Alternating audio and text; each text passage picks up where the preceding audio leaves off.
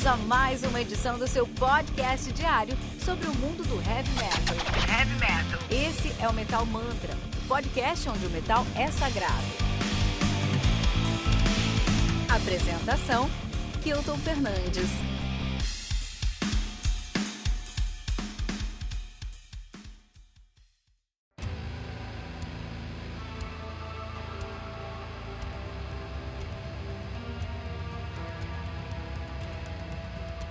The Two Grimoire, do Ruins of Beverast, lançado no dia 30 de janeiro pela Van Records. Sendo responsável pelo lançamento de discos aí, ó, tá difícil hoje, tá? São só nomes grandes em línguas estranhas, tá? Então vamos começar aqui com a parte fácil. O nome é inglês e é um nome estranho.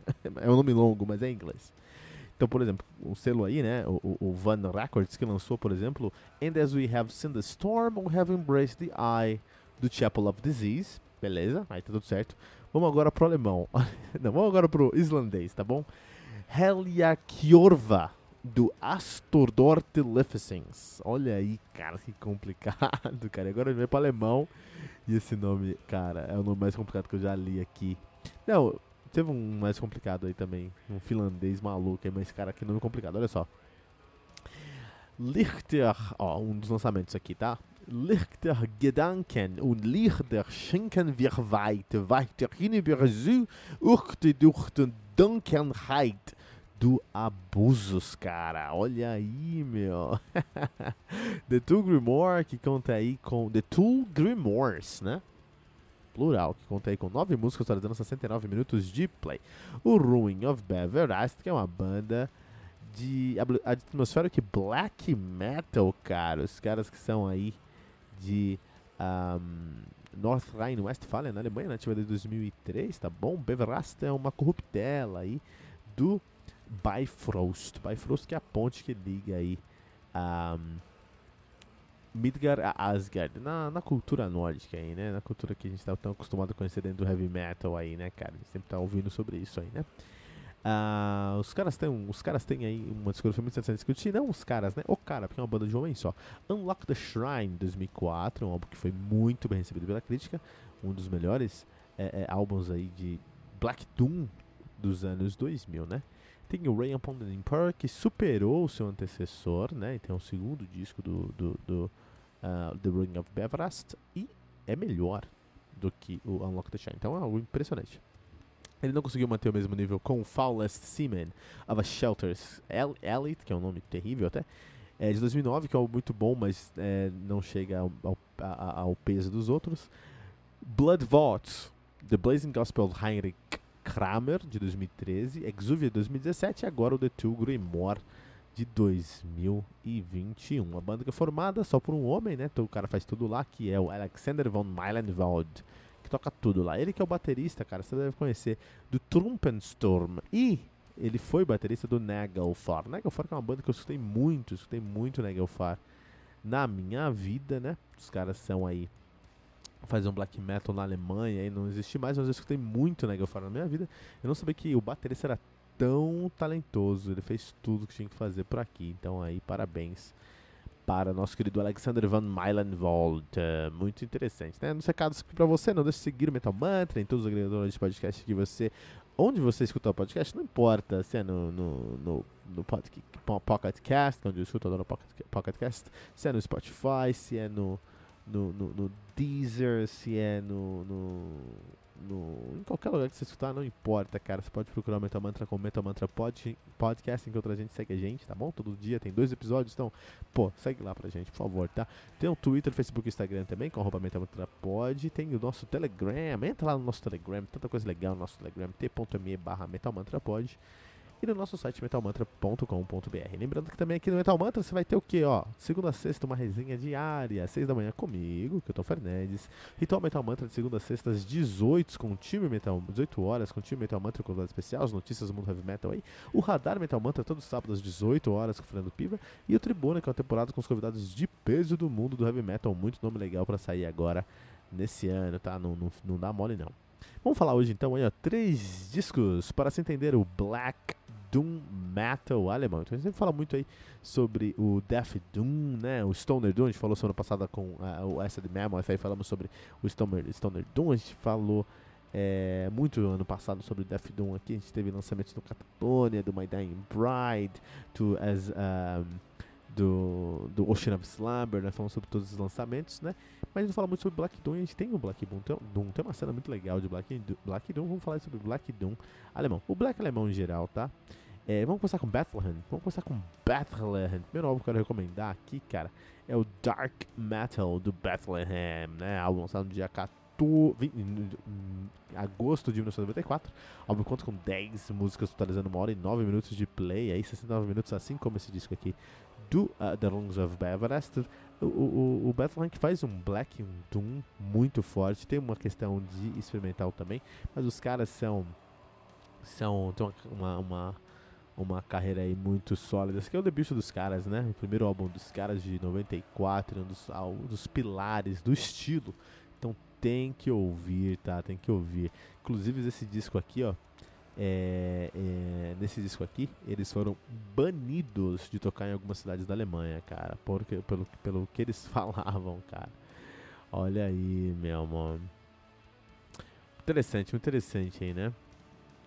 Inclusive, uma história aí que o, o, o, o Matan, né? Que é o, o, o, o, o guitarrista aqui do Bethlehem, ele foi e, e deu uma cópia do, do, do Dark Metal, né? Do Dark Metal, esse disco que eu tô recomendando pra vocês pra um garoto de 14 anos. E aí a mãe do garoto chegou no quarto do garoto, tinha um altar lá, tinha um altar satânico com um disco no meio, cara. E aí foi lá, meu, maluquice, cara. O pessoal foi lá e, e, e proibiu o Bethlehem de tocar em algumas cidades, cara. Que história, né?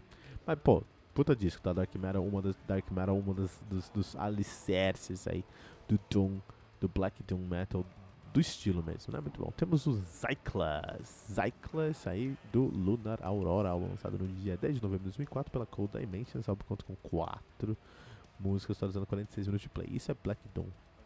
da maneira.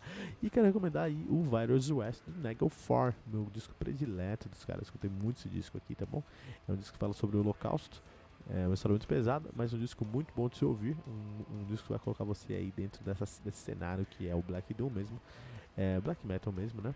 O álbum conta com 7 músicas totalizando uma hora e 2 minutos de play. O Negal Farm, a banda de Black Metal de North Rhine, North Rhine Westphalia, nativa desde 93. Estou recomendando aí o disco mais. Os caras estão há 20 anos sem lançar disco. Até porque a banda acabou, né? A banda acabou aí em 2002. Mas é isso, cara, né? Então é isso aí. Uh, vamos falar sobre o disco aqui em si, vamos falar sobre o Runes of Bel. Então é interessante, cara, que a música e o cinema são duas mídias muito parecidas, cara, né? A origem da, da, música, a origem do cinema, o motivo porque as pessoas escutam música, o motivo pelo qual as pessoas escutam, é, assistem filme, né, ou série hoje em dia, é, como eles consomem música, como eles consomem séries, a gente tem os streamings aí dominando o mundo hoje, muitos aspectos da música e o cinema tem um paralelo muito interessante, mas é muito interessante como é que um, a, a, o, as pessoas acabam sendo muito mais críticas para o, o cinema do que para a música, né? Então assim, um filme que as pessoas não gostam vai ser muito facilmente reconhecido, né? O pessoal fala, puta, não, eu gosto desse filme, mas é um filme ruim. O pessoal reconhece isso. É, muitos discos, muitos filmes do Adam Sandler, o pessoal fala isso, fala que é muito ruim. Inclusive, eu assisti aquele Ridiculous Sex, e é um, é um filme ridículo mesmo, cara. É um filme muito zoado, cara. É, mas muita gente gosta também. Fala, pô, ah, não, eu entendo que Adam Sandler é zoado, mas eu gosto. Agora, com música, a galera não tem o mesmo crivo, sabe? Se você tem uma, um, um valor afetivo, ninguém pode falar que aquele disco é ruim. Ninguém pode falar. Entendeu? É, todo mundo, é, é, o cara gosta de Legião Urbana. Tudo bem, cada um escuta o que quiser, não tem problema nenhum com isso. Mas Legião Urbana é uma coisa muito limitada até. Ah, não, mas não é metal. Que eu tô, lógico, não tô falando de metal, tô falando enquanto música limitada, né? É, eles eles é, têm uma toda uma uma uma sonoridade, uma sonoridade, não, uma estética que quer remeter a um punk rock, mas eles se espelham aí no Britpop é, é, é, é, britânico, mas tem uma síndrome de Bob Dylan e fica nesse meio termo e não chega a lugar nenhum, cara. Isso é um grande problema do Legião Urbana. Se ele fosse punk, tava ótimo, seja punk. Se eles fossem Bob Dylan, ela tava ótimo que seja Bob Dylan. Se eles fossem Britpop, que fosse o Britpop. Mas não são nada disso. E enfim, né? Tem um valor agregado, logicamente. Tô falando com Piva sobre isso aí esses dias, cara. Tem bandas, se, não importa se eu gosto ou não gosto, se você gosta você não, ou não gosta, fizeram tanto barulho que elas são indiscutivelmente é, importantes. Com certeza, o Legião Urbana é uma banda indiscutivelmente importante. Mas olha que interessante. Adam Sandler é um cara indiscutivelmente importante. O tanto de, de, de audiência que ele teve com tantos filmes que ele fez na vida, isso é indiscutível. E mesmo assim, as pessoas falam que ele é ruim. Então por que no cinema você fala que um cara. Ah, você pode gostar desse filme, mas o filme é ruim, ou esse cara é ruim, esse ator é ruim, ou esse trabalho é ruim, e no, na música você não pode? Porque a música tem uma ligação afetiva, e se a pessoa tem uma ligação afetiva com aquilo, ninguém pode falar que aquilo não funciona. Isso aí é, é, é, escrito em pedra. E eu acho que não deveria ser assim, cara. Eu acho que não deveria ser assim. Eu acho que a gente deveria, todo mundo deveria ter o mesmo crivo aí que tem com o cinema com a música. Eu praticamente tento tratar da mesma maneira, né? O que acontece? Quando, uma, quando é, é, você tem uma banda, você vai fazer um álbum, você tem uma banda, você precisa vender a sua ideia aí pra, pra sua banda. Então você chega e fala, meu, tô, ó, fazer um disco assim, eu quero juntar o Doom Metal com o Black Metal, cara. Então vamos colocar uma sonoridade aí bem densa, vamos colocar uma coisa um pouco mais. Uh, vamos pegar o Black Metal, toda a estética do Black Metal, toda a atmosfera do Black Metal, e vamos trazer aí pra um, pra um riff bem próximo do Doom Metal, de quem dá um Mess aí, coisa bem lenta, meu, vai ficar muito louco. Tem que vender. E isso gera um resultado que muitas vezes é diferente do que foi imaginado por quem propôs essa ideia, né? Isso acontece. E é normal, porque são cinco, seis cabeças trabalhando naquilo. Sete se você pensar aí no, no, no, produtor também, ou mais até, né? Mas se você tiver uma banda legal, com, sabe, uma química legal, isso é ótimo. E faz um resultado até melhor do que se você fosse sozinho. O motivo de você ter uma banda ali é todo mundo contribuir um pouquinho com o seu melhor, e esses melhor, esses, o melhor cada um tá contribuindo, chega a um melhor que uma pessoa só não conseguiria. Então essa é a desvantagem de ter uma banda de homem só, mas também é a vantagem de ter uma banda de homem só. Você não precisa convencer nada para ninguém, você só precisa executar. Então, quando eu fui escutar esse disco, eu não fui pensar no que, que ele quis entregar, no, no que, que era a ideia, a ideia original, o que, que entregou. Eu só tive que pensar no que está entregue aqui. O que estava entregue com certeza era a ideia original ou muito próxima disso. Ele pode ter mudado alguma coisa e tudo mais, mas ele não teve influências externas, porque é um trabalho de um homem só, né, cara? É, é, e a gente geralmente tenta é, definir um disco como um disco bom, um disco ruim, um disco melhor, um disco pior, baseado em como ele soa. E acho que isso é muito certo, mas eu acho que a gente deveria ter um, uma, uma, perspectiva de tentar é, entender o que, que o artista está querendo entregar, qual que era ali a, a, a, a, proposta do artista e qual que é o produto final do, do artista. Então, se um artista prometeu que ia revolucionar o metal e fez algo incrível, mas não revolucionou metal, ele fracassou. E é um disco que vai ser bom, mas o resultado final não foi esperado. Agora, se a banda faz um feijão com arroz e desde sempre e não tem pretensão de nada, mas faz um disco medíocre, o resultado foi excelente, cara. Entendeu? Porque é um disco mediano, mas o resultado do disco foi excelente, porque foi exatamente o que ele quis entregar. É, e isso dá mais pressão ainda para uma banda de homens só. E nesse caso, cara, que o Alexander Meinwinden, né? Nome complicado, deixa eu pegar aqui. Alexander von Meilenwald. Ele fez um trabalho incrível, porque é uma banda de homens só que teve uma proposta muito interessante. Entregou essa proposta de uma maneira muito interessante, cara.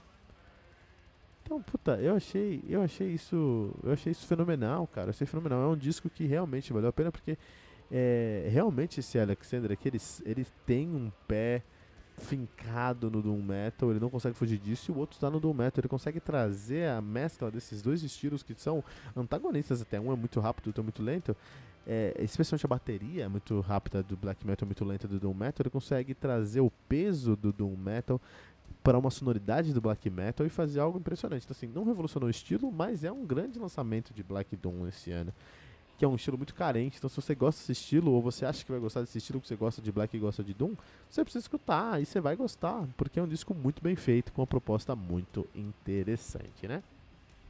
Só lembrando você aqui, para não deixar de seguir a gente todos os agregadores de podcast que você conhecer, né? Buscando por arroba mentalmantrapod, no Twitter, no Facebook no Instagram, como arroba no Telegram, com t.me barra e no nosso site com metalmantra.com.br. Lembrando que aqui no Metal Mantra você tem uma resenha todos os dias, segunda a sexta, comigo aqui, às 6 horas da manhã, que eu tô Fernandes, a um ritual Metal Mantra de segunda a sexta também, sim, dois episódios diários, 6 da manhã, 6 da tarde, 18 horas, às 6 da tarde, com o time do Metal Mantra e um convidado especial, o Tribuna, que é uma temporada com convidados de peso do mundo heavy metal, e o Radar Metal Mantra todo sábado às 18 horas, um catadão aí de todos os lançamentos da semana com o Fernando Piva.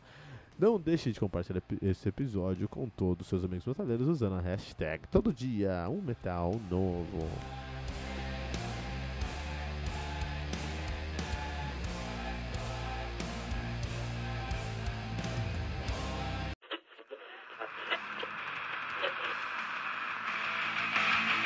E ficamos por aqui com mais uma edição do seu podcast diário sobre o mundo do heavy metal. Esse é o Metal Mantra, o podcast onde o metal é sagrado. Não esqueça de deixar seu comentário no nosso site metalmantra.com.br.